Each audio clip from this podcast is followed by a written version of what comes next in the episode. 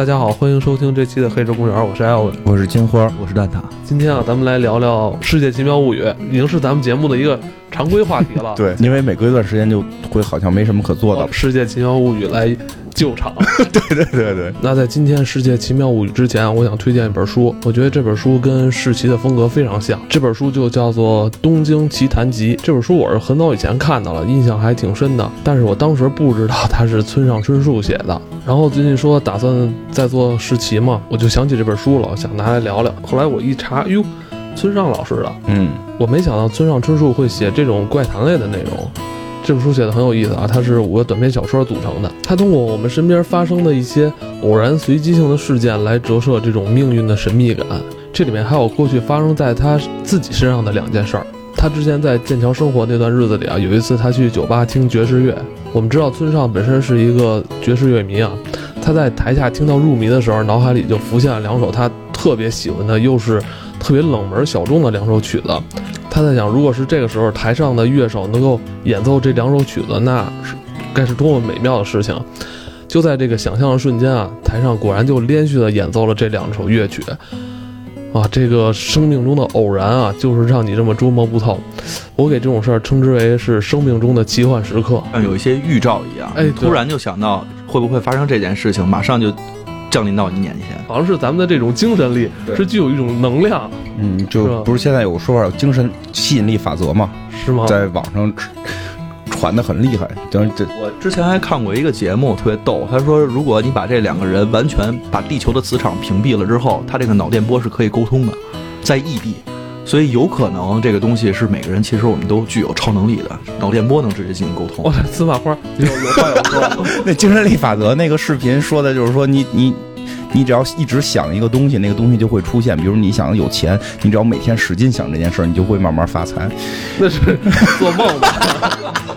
他这节目越来越没有科学 科学性了，越来越封建迷信了。哎，不过，但是你说这儿，我突然想起来了，就是有一段时间啊，我平时戴表，我会不经意的看时间的时候，我会发现我数字总是停留在一些对我来说非常特别的，比如你的生日啊，对，比如说我的生日，或者是一个连数，嗯，或者对，或者是二二二二这种，二十二夜里十点二十二，在一段时间里会重复的，你每天都会看到，我也经常遇见这种事儿，可能我们身边很多人都遇到过，嗯，反正有说法说有点说不清哈，这种事儿，对，就有的人会说，就是有有些这个就是死认科学的这些人会说，这个或者坚信科学这种人会说，觉得只因为你经常看，就是表这事儿有有过明确说法，说你经常看，但是你会记住那些对你有意义的数。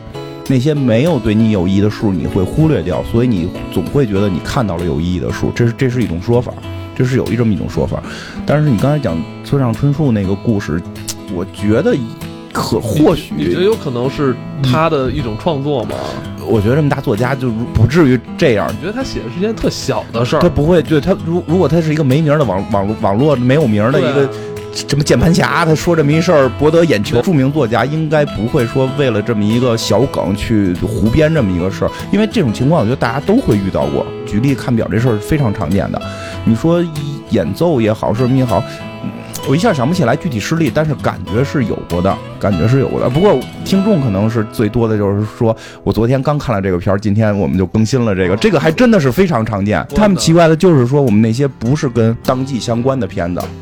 有过，你你你你没发现吗？比如那个招魂那个，就好多人好几个人说说的是刚看完，这都有暗示。为什么清明节期间是吧？有很多节目都做这些啊，有可能，哎，这个也有可能。这这反正就冥冥中是有这种感受的。村上春树那个故事啊，他的确在我生活中也之前也有过吗？也有。你走在大街上，嗯，去预想这个人是要抽烟，结果他真是从包里偷出一根烟。你是有超能力吧？然后你自己从来没发现过，你有控精神控制啊？跟 X 教授那个能力可能差不多，就是类似于这种事儿啊，就是你有时候。你的注意力会是集中在某一个人。我之前还有时候在大街上看见一辆车，那辆车很普通的一辆车，但我就觉得那车好像有点古怪。嗯，结果他下一秒他就撞了，不是闯红灯了，因为没减速呗。不不不，不过就是说，我觉得可能任何这些事儿都会有人说从背后找出科学根据，但是但是作为艺术家或者说作为这些创作者。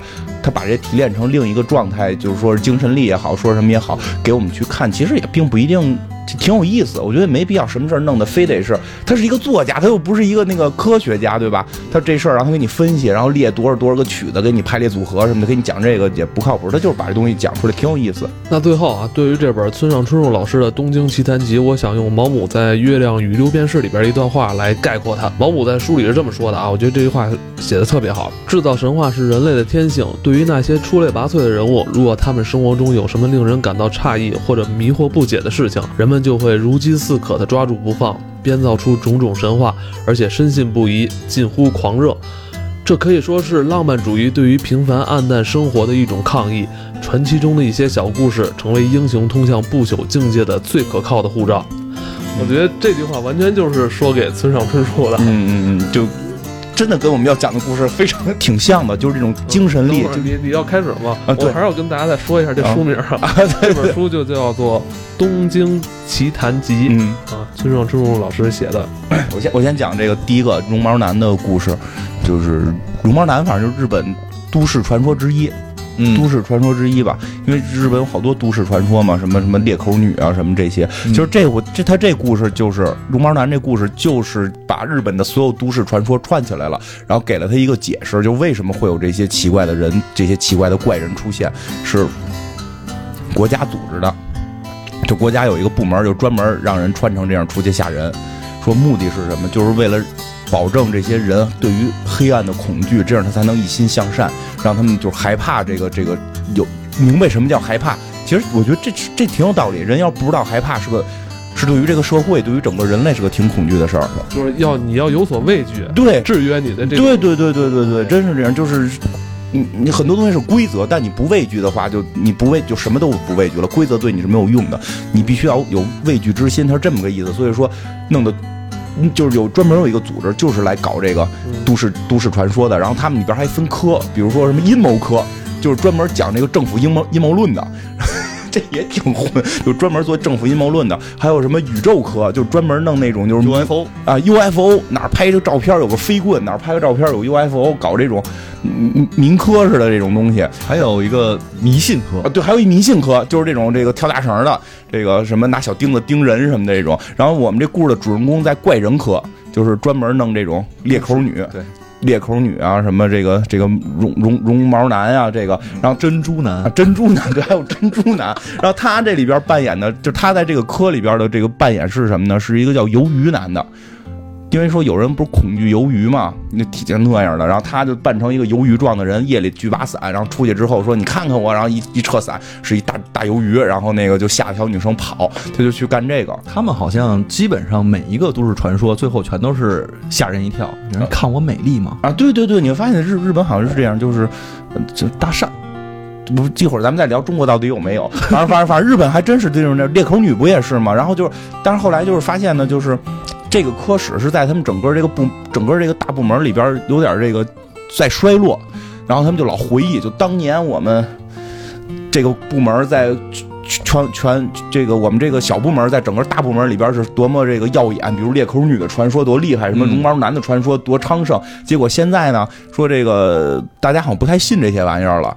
然后呢，最关键的是那个珍珠男被逮了，因为珍珠男是什么呀？脑袋上戴一珍珠，大大大的。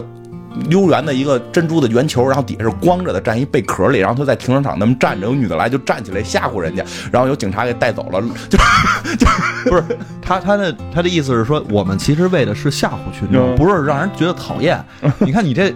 你不会让他成为那个像珍珠男一样，最后被逮起来性骚扰一样？对，就是因为那光着嘛，那个珍珠男光着嘛，所以就是，你，你比如外星人你也逮不着，就弄点照片什么的，就就就能吓唬人了。就他这种东西，就真得弄一人出去跟你搭讪是吧？啊，裂口女就得有一长舌女，就把那口罩摘了，让你看大长舌头。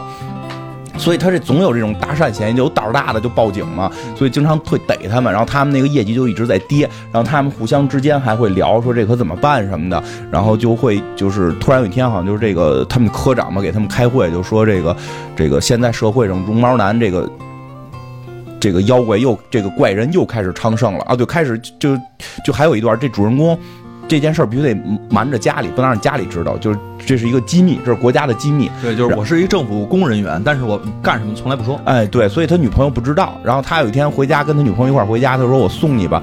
女朋友说的就那意思好像不用吧。然后他说万一因为他是扮演张云张云南的嘛，他说万一有张云南就是这个游云南怎么办？女的说没听说过啊，倍儿悲伤。我操，我天天装鱿鱼男，我女朋友都没听说过。然后他那就很很忧伤嘛。他女朋友后来想，他说要不然你还是送我们，问为什么又让送了？万一碰见绒毛男怎么办？这就 就你明白他自己扮演鱿鱼，他突然觉得自己的工作这个做的不够好。结果有一个叫绒毛男的很火，但是后来他们公司会发现，就是他们那个部门会发现根本就没有人在扮演绒毛男。然后这个他们的他们科长就开始问，开会就。我觉得这有点他妈恐怖了。然后这科长就开始问说：“你们说到底谁扮演的？你们现在赶紧招。”说没有人招，说没有人扮演。后来这个这个主人公就去查案宗，就他那说案宗里面是有说这个多少年前，他们这个三十年前，三十年前他们这儿是有一个员工在扮这个绒毛男的，但是他已经不干了。然后。然后这个这吓人嘛，然后因为很可笑拍的，就所以还好。然后那个他那个科长就出来就跟他说说，就你你看来在查这个案宗啊，他说这个案宗这个人现在还活着呢，但是他不干了，就是他是我的一个前辈，就是这科长的，他是科长的前辈呢，是当年非常火，马上就要誉满全球了，就誉满全国了，就誉满马上要誉满全日本了，但是他突然就辞职了，说为什么辞职呢？说因为可能跟他夫人有关，他夫人失踪了。他说夫人是他夫人也是这个公司也是这个部门的，是扮演裂口女的，然后就失踪了。然后就说现在不知道外面这绒毛男会不会是他扮演的，说是不是走火入魔什么，你去调查一下。然后他就去找这个前辈，不是他还挺衰的，你就是在那翻个案宗就让。领导就直接指派了，你就是被指定的人，你得去调查这件事。因为他们部门一共就仨人，一一个绒毛，一个 一个鱿鱼男，一个长舌女，还有一个是扮演的一个闪光男。闪光男就是一撩开衣服里边这东西闪光，可傻了，说很搞笑的。然后来去找这个，就去找这个绒毛男这个前辈了。他是个人嘛，然后就聊，就说起来了，就就就让他进来了。然后是一个老大爷，特别老了，就讲说说的，听说现在绒毛男又出来了什么的。然后他说，听说这个绒毛男是什么？就是脸上长着一堆蒲公英。就全脸都是蒲公英，都是假的。然后他会他会问人家你吹不吹？不是你要不要吹一下？啊，对，你要不要吹一下？哎，真你还学的挺深的嘛。你要不要吹一下？这蒲公英一吹不就没了吗？然后就都市传说，谁谁谁把他那个绒毛都吹掉了，看他的脸就会疯掉。然后后来他就去找这前辈，因为他作为作为后辈，其实他也希望自己能成功嘛。对，他就有一点取经的意思，就跟这前辈问这前辈，就说的这个。就说你当年那句就是要不要吹一吹是怎么想出来的？他说我我就当时一时兴起，不知道不知道该说什么了。我出去吓唬人，我也挺怂，我也不知道该说什么，我就随口说了一句，结果没想到就成了这个口口相传，这个。都市都市传都市的这个传说了，说每个人都在传这件事，很有意思。然后后来还说什么你能跑六十公里，就是那每什么，他那个是每小时六十公里的速度，对，以每小时六十公里的速度穿行于人群啊，就说跑特别快。然后如果你开车逃跑，他能追上你。如果不回答这句吹不吹的话，他就会一直追着你。他说这些都是人传的，他根本跑不了那么快。然后 然后还说后来那人自己还说，后来他们还后来还有人传出来这个这个绒毛男怕猫。就这些，这些这些都没有，全都是老百姓自己在民间就愣传，就是谁都开始往上添枝加叶，就是大家就有这种事儿，就开始全想把自己的想法加进去，然后就把这个都市传说炒起来了。其实跟之当年根本没有那么恐怖。然后后来就问到他为什么不干嘛，他就说是因为他妻子的那个离开什么的。他说他妻子是扮演裂口女的，还挺漂亮。他就回忆当年的妻子弄一口罩，然后一一接，哎，没有裂口，因因为搞搞对象嘛，特别幸福这种。那我还是觉得特别恐怖。你怎么说？不是你说这些事儿，我觉得让你嘻嘻哈哈一说，但还是觉得很恐怖啊。恐怖吗？你要是倒到哪几个？你这你刚才说的，他意思啊，其实没有裂口。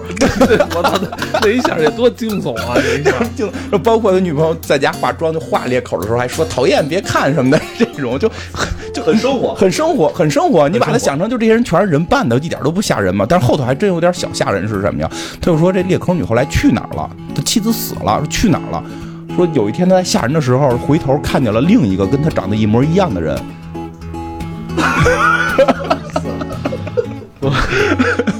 然后两个就就后来他女朋友就没了。就是说，都市传言如果传到一定级别，火到一定级别，每个人口口相传之后，都相信了这个东西，可能就会变成真的。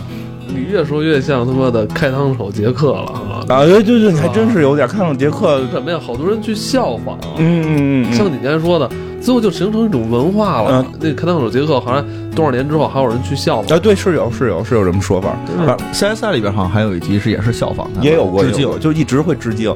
就是，但是他那故事里边就是说，如果你火到一定程度，就可能会精神力会创造一个新的人，这个怪物出现，然后这个会把这个原来扮演的这个怪物的人给吸收掉。然后，所以他说他当年因为裂口女最火嘛，他作为绒毛男第二火，他就害怕，说自己觉得自己到这个全国享誉全国的时候快到了，他怕自己被吸收掉，然后他就收山了，就收山了。他说，但是呢，我这个内心深处特别有这种被别人关注的欲望，三十年了，我依然有这个欲望。我我一看现在大家都不传我了，我觉得特没劲。我有一天就在。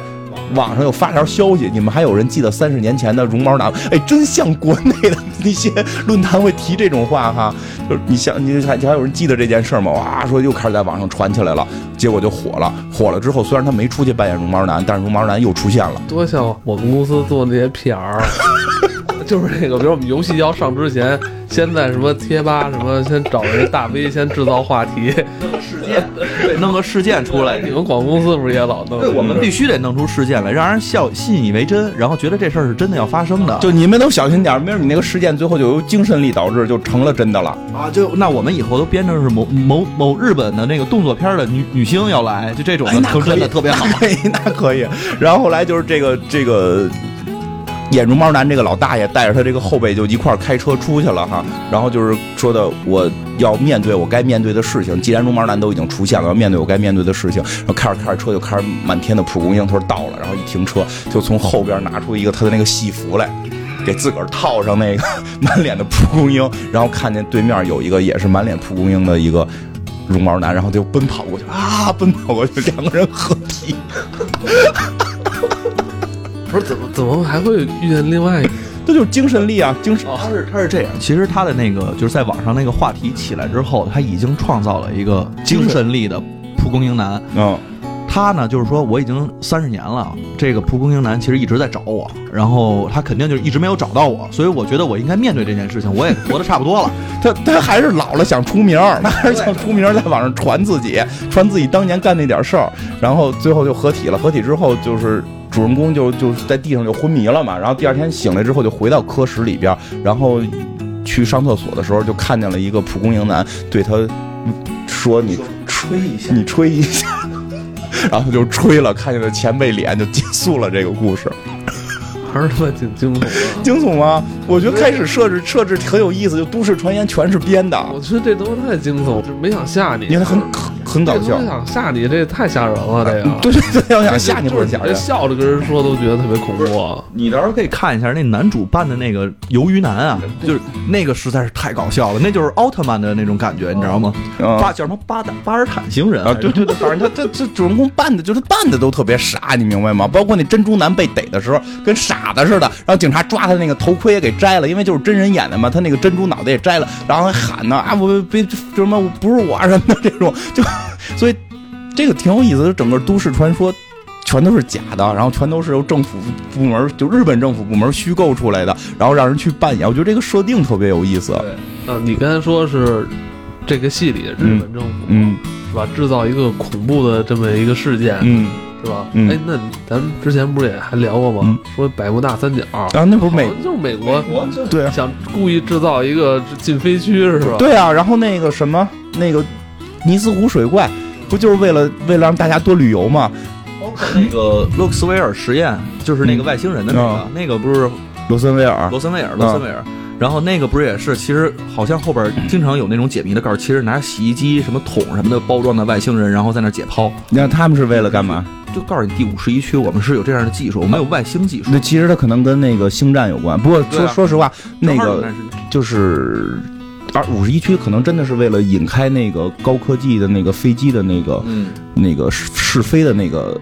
东西就是美国怕别人偷窥他试飞嘛，所以就弄出什么外星人啊什么的这种东西去引开视线。这个有可能加上好莱坞的电影，嗯，Model 渲染是吧？对啊，再加上 Model，大家都相信这是真的。很多人想当美国总统的唯一的梦想就是想看看 X 档案到底怎么写的。不是这回川普上台还有人写段子呢吗？啊川普一定会马上找奥巴马，就说到底快带我去看罗森威尔事件的秘密。那他发不发微博？嗯，发推特 有可能，有可能，有可能，可能现在川普还没有来得及看，过两天的这个新政落落听了之后，估计他就开始去看这个，都开始发推特，这都是有可能的，就是告诉你们，这都是真的。都是真的。所以这个，哎，不过说起来，都市传说，咱国内你听说过啥吗？国内就北京的是吧？是不是那公公交车的那事儿？你说哦，三那是三百哦对对不是三百，那是三三四五还是什么？就是走那个走圆圆明园那，还真是，真是这种都市传说真有。听过，这都听过，就是那个已经被传的有点乱七八糟了。哎，对，听过一个恐怖故事，嗯是写的北京什么什么那个、嗯什么三三三几几这个嗯公交车这事件，嗯，哇，写这老长，我都听了差不多十多分钟了。这这他妈司机跟售票员白天说什么，他都要描述一番。白天人都得写了，他们俩之间还有事儿。对，就就是说他们俩之间还说什么话了吗？我说你这编的，你当时在旁边是怎么着？不，这都市传说的力量嘛？你像咱们说这种事儿吧，经过一些特别的艺术加工之后吧，就没意思了。但这个就是在社会里传才带劲呐，就但是他这里边这集里边也讲了，就是他那个每个人在去传这件事情的时候都添油加醋，都添油加醋我哥哥的朋友说，我兄弟的朋友说，我听我姐姐之前怎么怎么说这件事情，那蒲公英吸进之后，这人还会疯，各种各样的。其实最后演变成了一个都市传说只有口口相传才有意思。当你把它当成一个文艺作品，那就没劲了。就像什么猫粮老太太这种事儿，已经做成电影了。这个题材啊，对人的这种吸引力也就哎还真是一，下就减减弱了。因为为什么呀？大家都认同这种东西是一个文艺作品，它是一胡编的。哎，即使它上面写的是根据真实事件改编，你也不会相信了。嗯，对，这事儿必必须得是你爸跟你说，完了嗯你身边同学同事跟你说，你是你奶奶跟你说，嗯还有一个比较有意思的是什么呀？就是你讲的和我听的别人讲的百分之九十或者八十一样，有百分之十不一样。这才有意思，你俩讲的一模一样，你俩是一个本儿，你俩是一个剧本儿，我我对吧？我觉得这可能是你背的，但是你讲那个跟他讲那个好像一样，又有点差别，是一个朦胧的一样的感觉的时候，你就更容易觉得这事儿可信，或者这事儿传起来有意思。所以今天这期我们故意不要把它往太恐怖的地方，因为今天也是深夜在录节目。嗯，后边都不恐怖了，后边都比较脏了。对对对，后边后边是比较脏的。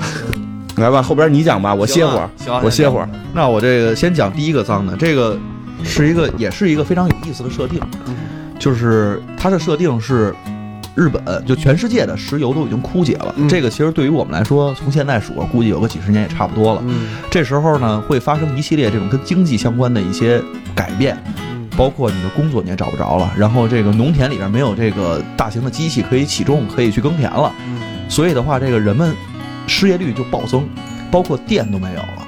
这时候大家就都特别慌张，然后就出现了我们男主。我们男主也是在求职的过程当中，他求职的时候，人家也是跟人家说录用我吧，录用我吧，然后人家说不行，他就自己开始反省，像我这样一个又没有技术文凭，然后又没有大学文凭的人，我到底应该怎么活？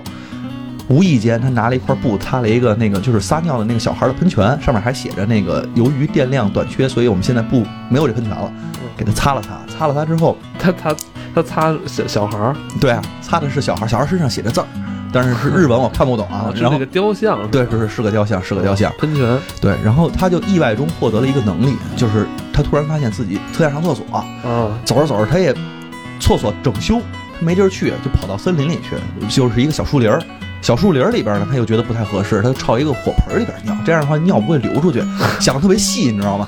然后结果他一尿，这火不仅没有灭，啊而且这火呼一下还着了。嗯，他上火了，特别棒，特别棒。然后他就觉得自己是不是得病了，因为这觉得可能是肾结石啊或者什么的，就去看病去了。一看病，一一看病，然后这医生说：“您这个可能尿的已经不是尿了，是石油。哦，”这人一下就慌了，说：“我这个尿石油，这是不是绝症啊这个绝症？”然后人家说：“你在外边等会儿吧。”说时说时间那是快，然后这个政府官员就来了，这是国家文物啊，这没有石油了，我们发现新的油田了，赶紧给带走。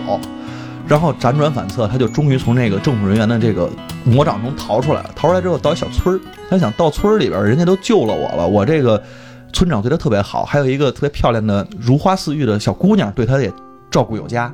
所以说我得报答这村子里边，就想了一办法，我干嘛呢？就是人家那个原来是水米之乡，天天在那耕田的一些机器都没油了嘛。他想我尿泡尿，搁到这个里边，它就能发电。就是他通过撒尿来报答人。对 对，然后这一泡尿下去了之后，那机器就运转了，然后这所有人都哗，这哦太厉害了！你这这你这尿尿就能拯救世界呀！然后他就想，村长就说：“那你就别走了，你在我们这儿留着吧。”留下来之后的话，他就干了，每天就干一件事儿，啊，不是，也不是一件事儿，基本上就两件事儿：先喝水，就是拿那个日本那个大铁水壶，然后他咣当咣当咣当就灌水，然后在那儿开始尿尿。第二件事是撒尿。对，就是尿尿，一桶一桶的尿。然后他们这个，然后村长就对外发发布了一个消息，就告诉说我们这个村子发现了新的油田，所以的话，我们这个村子里边就是能有电，然后能耕田，能怎么怎么样，整个这村子一下就富裕起来了。不是，他他得尿多少啊？这就每天尿特别多，一百公升。就是我给他封了一官儿，是他们这个村儿的这个什么资源部部长。然后这办公室里只有就是水水桶跟水壶，然后就每天上班，一人把门一关就开始喝，喝完就尿，喝完就尿。然后每天都尿嘛，然后不是老这么老这么喝伤肾，知道吧？然后这片儿再往后演，就是他每天尿嘛，每天都有一个目标，然后每天还特别的勤奋，然后那都是慢镜头，喝水全都是浇到身体的上面，然后咵通体湿透，然后尿的时候就往外一桶一桶的，每天一百公升达成目标，然后村长就过来给你鼓掌，然后突然有天村长来了说，我们这个一百公升现在已经不够用了，村里的这电还是不够发，你得再努力努力。然后这小伙子想了半天，我那我再努力努力吧，因为那姑娘也在边上呢，我得表现出来我特别的强悍。对对你得给姑娘撒尿这件事儿，必须得姑娘表现明白了，你很能撒。对我这迎风尿三米，这这这不 不是一般人呢。然后每天他就还是这么干，但是呢，这个政府这个时候其实也知道这件事儿，就要介入了。就是日本呢，我不知道那叫什么，是是是那样，就是他尿了这么多，结果发现村子没有明显的改善。对，他发现村子依然是定时停电，所以他就是发现后边实际是有阴谋的，就是因为那个村长把石油卖给美国人了。就 村长把他村长把他尿给卖了，因为他想的是我回报这个村子嘛，嗯结果但是他他肯定得听村长的呀，这个这个尿出来之后到底怎么分配是村长分配的嘛，所以村子里边的电该停还停，然后大部分的卖开始往美国开始卖尿，就就就形成了这么一个产业链，然后他就有点急眼，嗯，他一急眼之后的话，他就说，我得逃啊，就不尿了。就不尿了。然后这村长就不干呀，就连把他都绑上了，然后做了一个特别简单的设施，就是底下是油桶，然后上面是一个漏斗，然后杵着他那块儿，然后就是说你这个，然后就一直给他灌水，说你不能这么憋着，你这么憋着对肾不太好，你必须得尿，一直憋着不尿。然后这时候我们这个主人公一直特别心仪的小小姑娘就来了，把他给解救了。解救之后呢，两个人就其实就逃嘛，逃到了一个大仓库，就在那块儿就。两个人就聊说，你这你看这村长其实待你也不太好，你这以后怎么办呀什么的。两个人越说日久生情，然后两个人就睡在了一起。睡在一起，第二天这村长找着他了，然后那个政府的其实也获知这件事情，也是荷枪实弹的就带过来了，找到了这个仓库，全都围起来了，说你这你怎么能这样？这是国家的资源国，家资源，这不是你们村子的资源，你这样的话绝对是一种叫什么？我就给他定了个罪，还对，就就反正就叛国罪吧，你已经是资源了，你已经不是人了。对，这石油都是短缺的资源，这全世界都没有了，你有，你竟然不共享，说我们这人必须得给他抓起来，抓起来之后我们给他带走，然后这个人就因为跟那个女孩睡了一晚上，就是他看他最后是急眼了，他想发大招，他不是有超能力了吗？他想拿尿滋人家，带着火，前面是火，然后 掏，掏掏 滋人呀，要来火焰喷射器。哦。然后就在这个时候，然后突然他尿出来了，尿出来之后发现火灭了，哎呦，他是没尿了，不是没尿，是尿出来就是就是就是正常的尿了，因为他哦。头天晚上睡了一晚上，哦，然后这个故事就结束。然后也没结束破了，对，也不是结束。然后那个大家对他应该是破了，应该是这个意思啊。然后就大家一看尿不出石油了，大家就散了，哎，就没劲了。你这没有要石油，我们谁要你？你就是个找不着工作的一个一个一个这个怂货啊，loser，对吧？谁要你啊？就大家就都都都撤了。然后撤了之后呢，他但跟那女的好了嘛，那女的带他还是回村了，然后他依然在村子里边正常正正常的生活了，不尿尿正常生活了。哎，我记得好像结尾的时候，他们最后跟生了个孩子嘛，然后那个村长什么都来看这个孩子，然后这孩子的尿好像是石油，是出汗还是尿是石油？对，是是是石油。而且中间还有一段特别逗，刚才忘讲了，就是那个政府官员来了之后的话，说这样的人我们应该带回去做基因改造，改造什么呢？我们做一特别大的人，然后让他去尿尿，我们就能变成大油田了。就是做了一个，就是真跟那个我们之前看那个巨人里边的那个人的高度是一样的。作为那样的人，让他在那块冲着马桶尿。好，来来来来说说，就是这段也特别逗。然后他就是整个的这个设定，其实就是源于一个非常简单的事情：如果石油没有的话，其实能源一个匮乏的年代，大家都为这样一个稀缺的资源，然后去争夺，去做了一些很荒诞的事儿。对，就真的是非常的荒诞。就这事儿，反正我觉得石油。好像是说啊，这个无论是煤也好，还是石油也好，再过人类大概现在目前这种状态，再过五十年，反正我我从小我小时候就是听完就是 对对对，这个也是一个都市的传说。你会发现，就尤其是就是他当他尿出来，最后的结尾在仓库里尿出来，就是变成普通尿的时候。就所有人那种觉得好无聊，就是所有人觉得这件事儿结束了不重要了，但他但是对于他来讲并不是，明白？就是那个人，那是成长的一条线，这个人还是活着，还在这儿，但他突然就由于你身上没有资源了，然后大家就突然就不不不要你了，不认可你了，其实多少会觉得有一点这种社会的残酷吧。因为前两天我跟一个，因为我我做这个就我视觉专业做网站这个专业人聊起来，Flash 这个东西现在没人用了，嗯，对，当年那堆 Flash Coder 怎么办？啊，我们我们公司的 Flash Coder 就是编程写动画的和做动画的这帮人，现在分成了两个极端，一个就是去学 H 五那那套了，然后另外一个就变成 Re，就是 Flash。现在头班那还都是 Flash 的嘛，就就做那个修改尺寸。对，包括真的会有。以前咱们公司里边养了多少做这 Flash？对啊，但是这个技术过时之后，他们身上其实就是相当于他们身上的石油没有用了，该开开，该滚滚，就。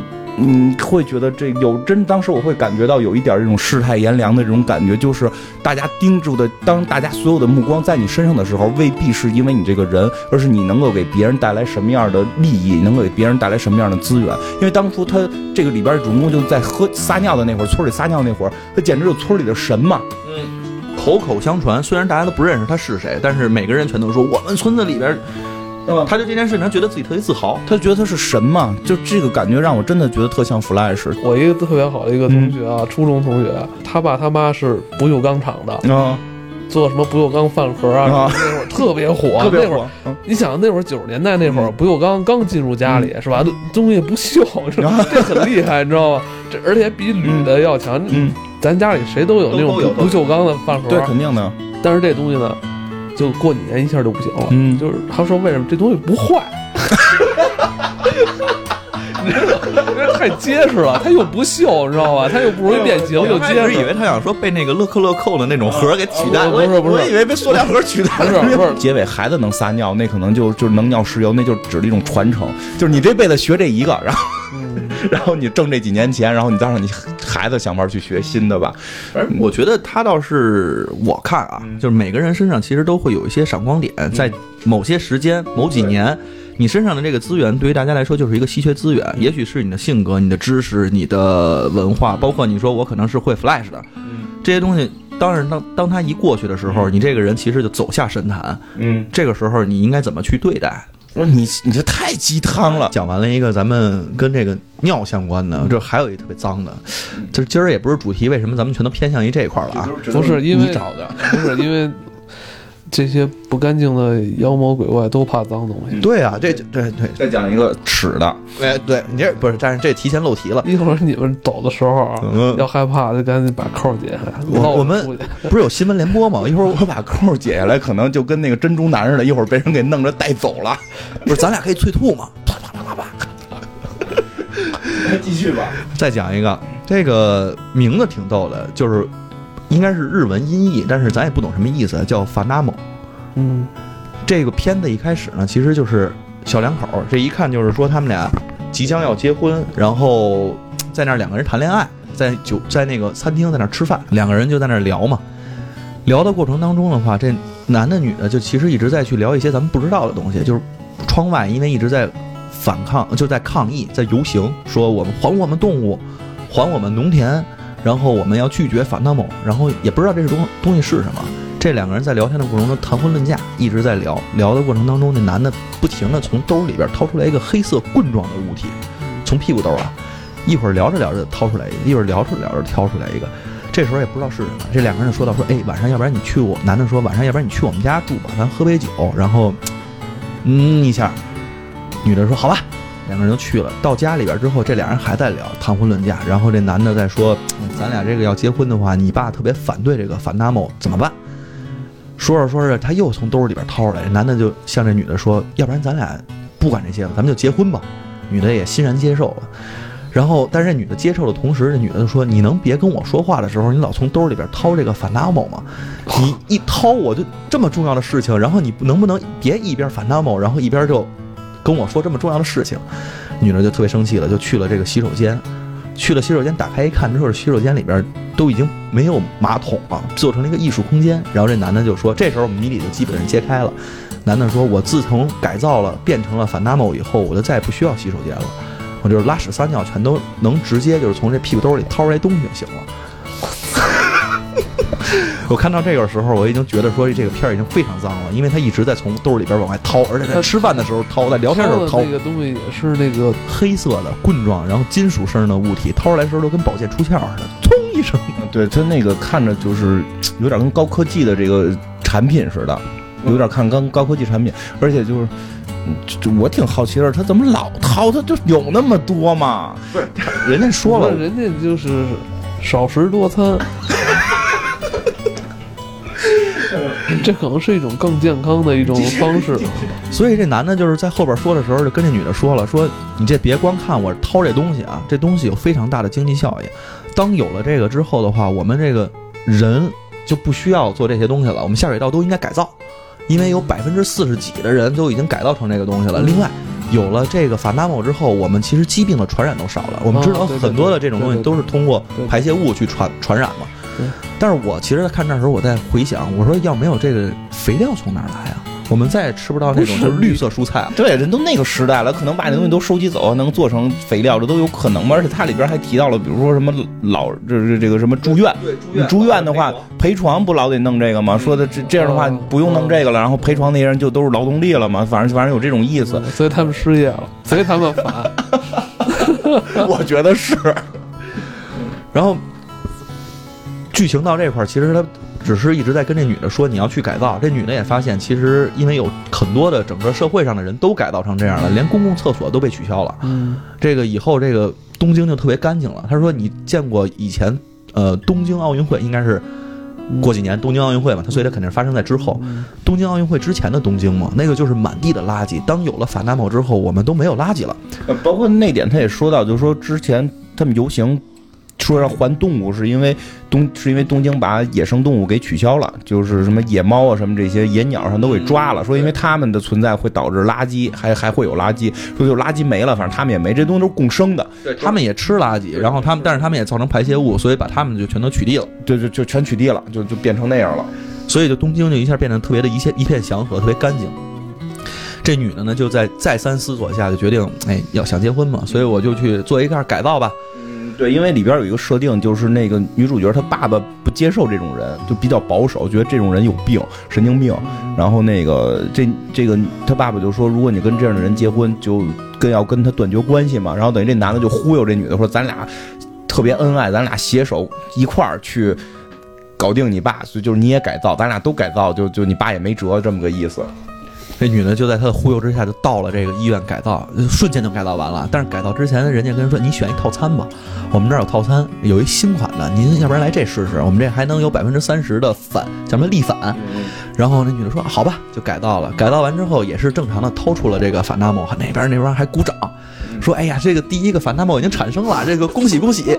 ’特别 中二的一种感觉。”然后等到家就正常举行婚礼嘛。到家之后，这两个人就是，你想这个婚礼结束之后肯定就洞房嘛。花烛夜的时候，然后这女的就是衣服都脱了，男的衣服都脱了。这男的突然这就是反转了，男的特别惊讶说：“哎，你这个为什么跟我这接口不兼容啊？” 然后说：“啊，我我已经改成了叫马马马纳苏还是叫什么的，就是一个别的名儿，说这是一个升级版本，而且它不仅仅说你这个排泄物特别干净，而且它特别好玩儿。然后，然后人也忽悠这男的，要不然你也去改一个那个男版的这个东西吧。然后男的就就就结束了，但是这男的能看出来特别的悲哀，因为两个人接口完全不合适，两个 API 都没法读取数据了。这就是相当于这个 CPU 的接口升级了。对你这不能用老 CPU 了。这就苹果的苹果四到苹果五的变化嘛。对，就是从 Duck 口变成了这个叫什么 Lightning 口。反正这个嗯挺。我也不知道他们怎么想的，我实在是不理解这些日本人的这个脑洞脑洞的这个方向都挺怪的。你你觉得有啥意义？你你说这个让我想起什么呀？就是说是日本那边有一种什么文化嘛，就是叫。极简文化，太极的极，简单的简。咱们现在不都是买吗？咱们觉得啊，什么都没有，咱们得买买更多的东西来充斥我们。嗯，但好像说在那边有一部分人啊，就是排斥这种东西，就排斥有更多的东西来进入到自己的生活。就《世界奇妙物语里有一集讲的是这个，嗯，就是那个人开始扔东西，就开始扔什么都不要，包括你看他那是有那么一张桌子，桌子上呃一个本儿本儿一根笔，没没有笔记本电脑，也没有什么台式机，就。就是回归到最原始的一个一张写字桌，一个本儿，一个笔。那他这样的生活就是很多乐趣都没有了。那美美国还有什么不是人教这种的？他们说是怎么着？就是说现代人就是很多的焦虑是在于你身边的物质太多。那会有会有会有。你的物质太多，以至于你无法去去静下心来去进行集中思考。坐在家里说：“哇，今天晚上什么都不干，我看会儿书吧。”就发现朋友一会儿看会儿朋友圈，一会儿看会儿微博，一会儿一会儿干会儿别的，一会儿干会儿别的，就是你无法集中精神。这种人里边有一部分人最后就产生一种极大的焦虑跟恐惧，他觉得都在干扰我，就他们这这些东西在潜移默化在影响我去变成另外的一个人，而不是我。你说的特别对，就工壳的那个 TV 版里边就是这个意思嘛，就是那些信息会把你最终指向一个方向。对，所有人都指向一个方向。我们要屏蔽信息。对，这应该也是很多这种反乌托邦的小说，对对，想想反映一个东西。我们感觉特别像说南方公园广告那集啊，把你莫名的去引到一个方向。对，实际上就是指现代社会，大家都差不多，美国、中国、日本这个状态是几乎一样。而且我觉得是在近十年或者近二十年里边飞速的发展，去形成同样的文化。现在这个信息时代，你反而东西互联了，认知都达到特别相相雷同的那种。对，现在就是你像。嗯，说到这儿，就刚才你说信息的这个，我觉得现在信息基本上对等，嗯，相当于就是包括广告主跟消费者，其实他信息基本上对等。你们现在是不是也没法打这很多信息差不好打啊？信息差现在没法打，就是你做创意其实是很难的，很难了。对，就是这个这个其实也是给很多类似于不光是广告啊，也很多大家都需要去升级。对对对对对，就是你需要走到人家前面半步，那半步很难迈。就这这个的确是，包括我自己都觉得时间现在分配都不好分配了。对。你就觉得要干的事儿太多，我们得。看个片儿，得玩个游戏，得得得上厕所，得干什么？好多好多。不不，你根本改造成法拉我就不需要了。你把你把你这部分时间，可能他可能就是为了节约，所谓的去节约你的时间，好像好像我不用去上厕所了，不用卫生间了，好像我有这么一天多出一个小时时间，我可以干点别的。其实也也没有干别的。对，其实那一个小时也在刷微博。对，不过 我肯定不会改造，因为我我的好多思考东西，包括都是在都是在厕所，就是你们你们。不这样吗？这不是我，我是那样，就是思考的时间都是在厕所看杂志的时间。刚才你家厕所蹲坑对着两个人，你是不是还有人得会客呀？哎，来这儿有朋友来这块儿要跟我进行一些比较，哎，就来来来，坐这儿坐这儿，我坐这儿，你坐这儿，我们俩是不是俩马桶能对着吗？来，我们就对在这块儿一块儿来进行思维的碰撞。不是，那你说这么说的话，咱小时候上厕所的时候，永远都是手牵手，然后一起去公共厕所的。对呀，就是你看小时候咱俩有时候聊很多话题都是在厕所嘛。就我始终觉得，所以看，对，始终觉得嘛。你说为什么始终觉得？始终觉得就是思维的能够迸发出这种火花，都是在厕所。所以我看这片的时候，他最后把那个厕所改造成了一个那个艺术空间嘛。就是如果是我。我都不会，我得留着那个马桶，我要坐在那块儿去思考人生。我我真的从小就是在厕所里边去吸取很多灵感。我记得最早写很多东西的时候，就就是弄弄一个小凳儿搁在那个马桶前头，然后我脱了裤子坐在马桶上去写。我不知道为什么，我只有脱了裤子坐在马桶上的时候才能够思如泉涌。不是，你是倒着坐那马桶吗？然后把那个上面那个马桶。不是不是，就是前头立一个小小说，就包括包括有的时候就是看完片儿，有时候要做节目，会在那边一边拉屎一边去在心里边默嗯说回味一下我这些话该怎么说，所以咱们节目很有味道，你能明白吗？是你说的话比较有味道，不是你说的话。我说的话很有味道，为什么？就都是在厕所想出来的。厕所和洗澡，我觉得这两个真的特别容易让人思维能够变得快。洗澡也会啊，洗澡也会。啊，太棒了。那我再讲讲再讲最后一个吧。最后一个，这个也是一个跟设定相关的，前跟那个其实前两个比较像，但是它这设定是什么呢？就是还是日本，就是它设定了一个说没有谎言的一个时代，就是当我们其实每个人都不会说谎的时候，这故事一开始特别逗，它就是男主去参加婚礼，他们那个婚礼上面我们都知道有致辞嘛。但是他致辞，我们一般全都是说一些特别祝福的话。我们觉得这个啊，这个男生是我们见过最帅的，这女生见过我们是最美的，天作之合等等这种的。但是他们那个时代不一样，他们上来之后就说，那个致辞的人说，这个新郎是我见过最丑的人，丑到爆了。所以当这个我们班里边这个女神想跟他结婚的时候，我想一定是为了钱。然后那男主就在那特别开心的笑，哈哈哈哈。然后呢，这个。不仅仅是这样，还有一些就是他们在政府就是大新闻，政府官员贪污，政府官员怎么说？我就是天天给你们做牛做马，天天干活，然后我就拿了五百万日元，你们就要天天在那儿去挤兑我，你们这合适吗？他拿的日元是买蜡笔小新了吗？然后还有的就是广告。这特别逗，广告广告广告那个比较酷，我建议以后你们也这么做广告。对，这广告是怎么做的呢？就是一个汉堡的广告，就是我们可以把它理解为那个巨无霸吧，巨无霸的广告进来之后的话，就是一胖子特别胖的一小孩儿，然后在那儿吃，这个汉堡上面就是烂了，就是搓成一团的芝士，那个肉饼就是特别大的一片儿，然后特别松软，然后面包也是特别大片儿的，就是看着跟我们真实买的汉堡是一样的，不是那种。蔬菜特别的鲜嫩，肉饼特别弹牙，芝士是一片一片的，面包特别整齐，上面有芝麻，不是那种的。小孩拿着这面包，面拿着这汉堡，咣当一口都咬进去了，说：“妈妈太好吃了。”然后他妈妈说：“哇，这个虽然不是很健康，但是你也可以多吃，因为它很好吃。”然后广告就结束了，结束的 slogan 是说：“我们是不太健康但特别好吃的汉汉堡。”真的，我建议下回你给你们的那个广告主也做这样的广告，绝对能火。就就这就火了是吧？绝对火。然后就人家这设定都特别逗，所以这男孩呢就生活在这么一个世界里边。但是这男孩男主呢就特别衰。一般这个我发现《世奇物语》里边这边选的男主都是特别衰的。呃，工作被辞了，辞的时候，然后这店主就说，这个店里边经理就说了，说你走吧，你这个因为你的业绩是最差的，而且你平常也不太努力。然后，所以的话，你自己要不然整点什么事儿，你走吧。反正你走了之后的话，然后公司会给我们发一笔奖金，必须得裁一个。我觉得就是你了。然后这男的也特别直接，这男的跟那个老板说：“咱们这电话根本就卖不出去，咱这电话是得靠你行走的范围来决定你的收取的信号到底有多强。这个样电话会有人买吗？反正都是大实话。然后呢，包括他女朋友跟他也说大实话，我就是公司有一个特别有才有钱的前辈要追我，所以我觉得咱俩直接分手吧。”就是这男的就已经背到家了，他就在大街上溜达，好像是。我觉得这样的女朋友还不错，总比骗对，总比骗你强。所以就这个片儿的其实核心点就是谎言到底是什么样的。然后这男的呢就在大街上捡了一钱包，这钱包呢正常我们的反应其实就是，嗯，这从小的教育嘛，捡到五分钱我们都得交给警察叔叔，但是他没有。他给藏起来了，嗯，警察还看见了。我觉得人家最衰的就是警察，人看着他就停在边上。那警察是那个《艾尔医生》里边那个那个就是开飞机的那个那个人演的，所以就特别搞笑。他说：“你刚才是不是捡钱包？”说：“捡了，是你的吗？”“不是啊。”“那你这是偷窃，你知道吗？”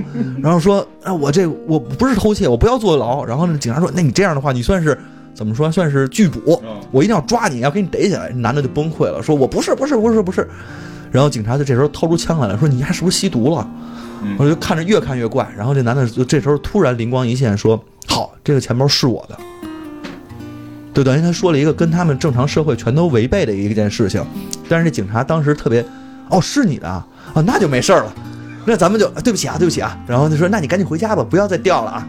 然后他就回家了。回家之后，他就一直在想，我怎么能说一个跟事实不相符的东西呢？这时候他就说了第一次谎言，但是他理解了这件事情，然后就找来他的两个好朋友。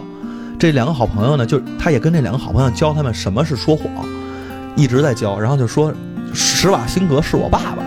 然后那个有一戴眼镜的人特别逗，说我的女朋友是施瓦辛格，都崩溃了，特别中二。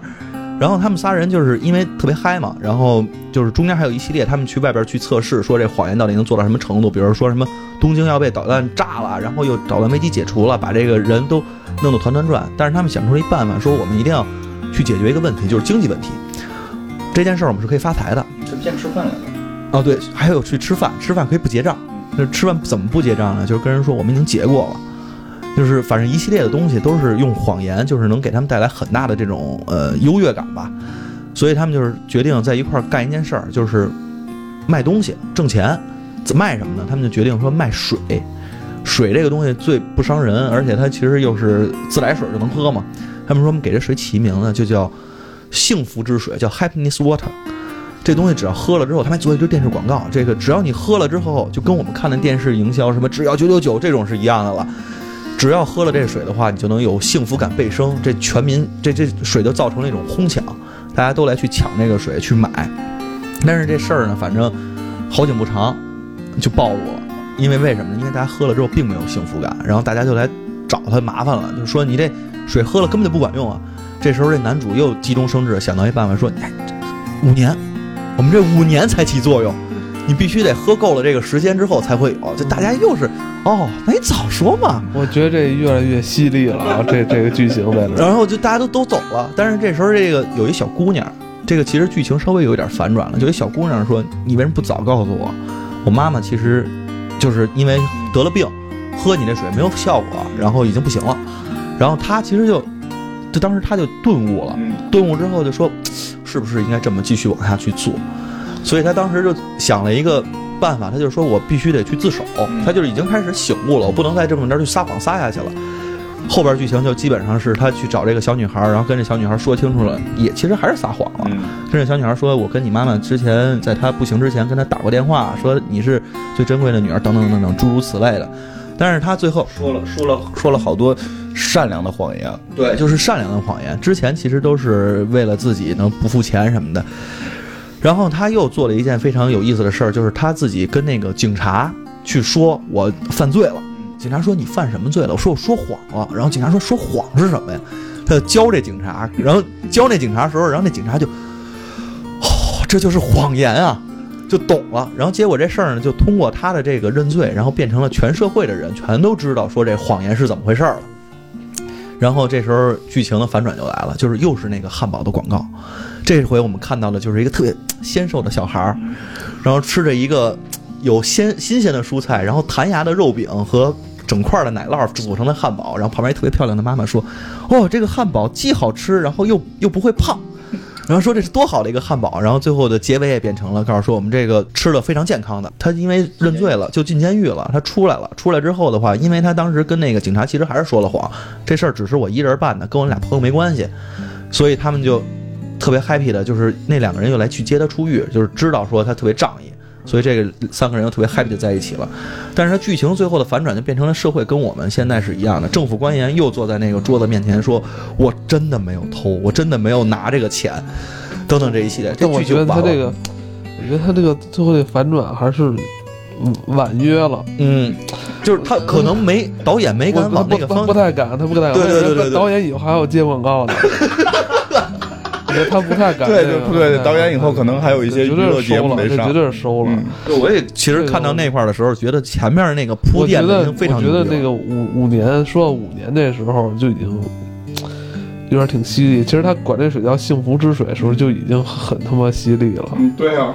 比如咱们现在喝到这个什么什么一个一种水果的饮料，对对，但其实跟里边根本就没有这种水果。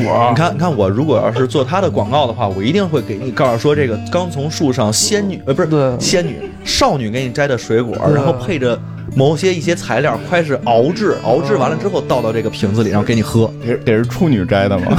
在大腿上卷烟叶是吗？所以这种东西已经让咱们就是。默许了，默许了这种东西的存在，这种现象的发生，这种广告的出现已经合理了。嗯，对。我觉得最可怕就是咱们已经觉得它合理了。嗯，对，你要如果看到的，就是其实有的时候你会想，如果我要是真的是按照他的那个套路，嗯不说谎话的方式去拍的话，这广告因为拍出来很好玩儿，嗯，但是你就我就说你下回就跟广告主提这种，就提这种我们的，比如说，比如我们的桃汁儿不含任何桃桃的这个原料，多酷啊，多酷啊！不是，但真的消费者不会去买的。嗯也不一定。咱们就说饮料也好，或或什么其他这种快消品也好，可能更多的是寄托了一些想象在里边对，其实我喝这种饮料的时候，我就是因为它好喝，你只觉得好喝，我就没想其他的东西。比如哎是有暗示的，你觉得好喝也是受到一定暗示的。对，那，比如说就是现在我我喝我喝某一种饮料吧，就是不含糖的那种饮料啊，嗯我你们也知道我经常喝，嗯是，我会觉得这个不含糖的这个版本啊，会让我不长胖。但是后来我我也根据一些其他言论决定你长不长胖，不是因为它的糖，嗯。是因为它里边另外一种 一种那个一种物质会把你的脂肪什么给包起来，以至于你的脂肪不容易被消耗掉。我觉得现在最可怕的是，你不知道那些还是真的是假的，对，这个是特别瘆得慌的。就是你你那些东西你也不知道该不该信，就我们之前说的对然后地暖致癌这种。听我说，我我后来还去研究这个单糖跟双糖，就还去研究蔗糖、呃蔗糖、果糖、蜂蜜嗯这这各种糖的区别。嗯七幺幺里边选饮料的时候，你会去选择那些无糖的，你会给自己心里一种暗示，哦，我今天没有吃糖。就你哎，你说这个呢，真的感觉好像选择越来越多，但实际可选的越来越少。我我我是比较怀念只有北冰洋的年代，就是现在有时候打看到那个，我特别爱喝饮料嘛，不喝白水只喝饮料，但是我看到琳琅满目的饮料，我就焦，我跟你一样，我焦虑。我我都焦虑，不是说含不含糖，我无所谓了，我我喝哪个哪个好喝，就不是这不难啊，这对于我我你说我为什么特别爱去什么七幺幺这种地儿嗯买饮料？因为它种类多，我一天喝一个，一天喝一个。那你还行，那你你天天尝。就有时候我就想找个最好喝的，我也不很焦虑哪个最好喝。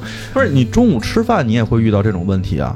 我不知道你们会吗中午？去中午在七幺幺买盒饭，也他妈特别焦虑啊你不是你前面这几个人排到你这儿的时候，你的时候一边在想我操，我要这两种还是那两种？我发现快到你的时候，你会越来越紧张。结果等排到你这儿，你人问你你要吃什么菜的时候，你会打消之前你所有的预想选择，你会 随机的选择两种。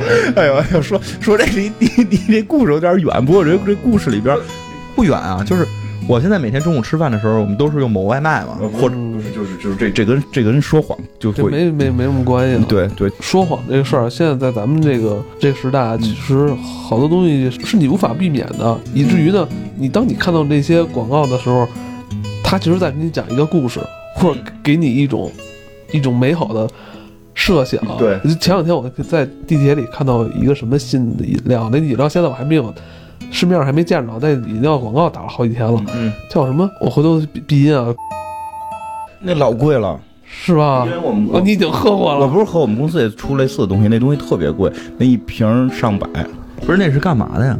就是跟美容什么的相关，跟美容什么相关。哦那个那一瓶上百，一瓶饮料上百，我就跟你这真是跟幸福水挺像。对啊那幸福水不就是喝了就幸福吗？那你那东西，我喝了我喝了就美女吗？我喝五年能美女也可以，那我喝了五年发现不美女咋办？对不对？对不对？对对对，所以我我觉得这片里边，但是这片里边还，我觉得不是一味的批评谎言，对对。他是觉得谎言是有用的。你比如说，他开始设置就是就是婚礼这种事儿，如果你都说大实话，就没法玩了。其实朋那边那边肯定就离了。就朋友之间，其实有时候也是，包括那个这片里边，就是包括那个他跟那女孩说的那些话，其实有时候谎言是善良的，但是呢，就我觉得是现在这个社会已经把这件把谎言这个事儿弄得就没有任何底线了。有的谎言其实说出来之后，你是为了说能维系一个关系，或者说是你你你维维护当时这个不尴尬的这种场景。但是现在就是越来越多的这个谎言，其实是偏向于前者的，而不是说咱们后者说这种善良的谎言吧，善意的。就善意的谎言反而就很奇妙世界，因为但是是这样，你你的焦虑点是在这儿，就是说有些谎言是为了达到目的的，有些谎言是为了营造一个气氛，嗯，这是两种不同的不是，我想。说什么，就是因为我认认识一个朋友，好像他也听这节目，估计，呃但是无所谓了。就是一小姑娘，就是跟男朋友之间现在在打架。其实打架的核心原因呢，没什么，我在我看来没有什么所谓的核心的大事儿，不过就是可能跟哪个女孩发了个微信这么个事儿，也没发生什么实质关系。但是他就揪着一点是什么呢？就是他没有把这件事儿第一时间告诉他，就是第一时间问了，但他那个人回答是在跟男的说话，然后后来被发现跟女的说话，他认为这个是他们分手的核心原因，就是他不能接受这个谎言，嗯。他认为这是谎言，这已经是两个人之间是最不能出现的，就是谎言，嗯。这个谎言是他绝对不能接受的。有，但是在我看来，这个谎言是为了避免矛盾的，因为因为我岁数大了，我可能经历斗觉是避免矛盾，但是你会发现有时候人对于这种谎言不能接受，不是，但是对于不不能接受，嗯，谎言被拆穿了。关键点是在这儿，是方法问题，这是一个方法问题，他方法没有使用好，你知道吗？呃，广告这些很多其他很多其他的更大的谎言、更坏的谎言，反而我们就是就就看似就好像很平常了，就你明白我意思吧？就是大家对谎言都开始出现了一种，有时候反而那些小谎言，有些善意的，或者有些为了避免矛盾的谎言，大家更纠结；但那些更大的谎言，大家就无所谓了。其实我倒觉得你刚才说的那个是特别重要的，就是谎言太多了，你现在已经区分不了哪个是谎言，哪个不是谎言了。嗯，那不过刚才艾文说对，因为我认识另外一个朋友也是，他也有时候会因为谎言分手，然后但是他跟我的解释是说，我并不是因为他骗我，是因为他骗不过我，太笨了，就我不想跟这么笨的男人在一起。这个这个这个这个解这个这个解释我是接受的，但是我从刚才你说的里边听出来，您这两个朋友，你的朋友都是女性，有时候会显得智商低。其实可能姑娘跟你分手不是因为你骗她，是因为你傻。对对对，因因为因为人人人在选择伴侣的时候是为了基因挑选优质的基因，就是聪明是很重要的一个方面。对，或者你如果不够聪明，你就拿出自己的坦诚，对对对也可以。就不要说谎。对对对，不要说谎。就是你选择最后这个故事啊，肯定是跟你现在所处的这广告业有一定关系，有没有？当然有，当然有，就是就是它这里边因为有两个特别逗的例子，就是我刚才说的那个广广告，就是那个汉堡广告的这两个例子，其实真的就是在从事这个行业的话，我觉得也肯定还有其他行业也是类似的。你真的再去找这个产品，以前我们会去讲这个产品有造福人类的一些卖点，你现在真去找的话，很多东西是没有的，但是你仍然要把它吹得很牛逼。就是我们都是在这样的一个环境中，其实给大家在造就这样的环境。你无论是广告也好，还是包括电视的一些节目，嗯。包括一些新闻、网上的文章，包括你其实你嗯找一些这种大号去发一些什么东西，嗯。其实都是在把舆论往一个方向上去导，但这件事情未必是真实的，就是你会看到很多其实全都是你需要构建出来，全是套路，你知道吗？就很多东西都是套路。但嗯，但有一种吧，我说前几年咱在电视上还能经常看到一些，呃，国外的一些企业，就是你不知道他是干什么的，他这个广告还挺长，三十多秒，然后说了一大堆让生活变得更美好这种事儿，就完了。他不介绍产品，啊，那那是品明白牌广告？，吧纯是为了打自己的品牌。对对对，他他即使也是做，也有一些商品，包括一些快销，他都不提，他只提他这个品牌。嗯，可能都是来自硅谷，让 让我们的生，让我们让把把什么让我们把生活变得更美好。但是你看硅谷的这些企业，我觉得硅谷的那个电视剧里边哦哦会吐这个梗，还有些不就是为了圈钱吗？很明显，就十几二十年前、三十年前好像就有这样的广告了吧？但然后你也不知道卖什么，就喊一个公司的名哎字。，但你看咱们小时候，我觉得那广告，特我现在还记着呢。有一广告印象特别深，美玲、阿里斯顿，哦，就是那个那两个人在大沙漠里边，完了互换名字。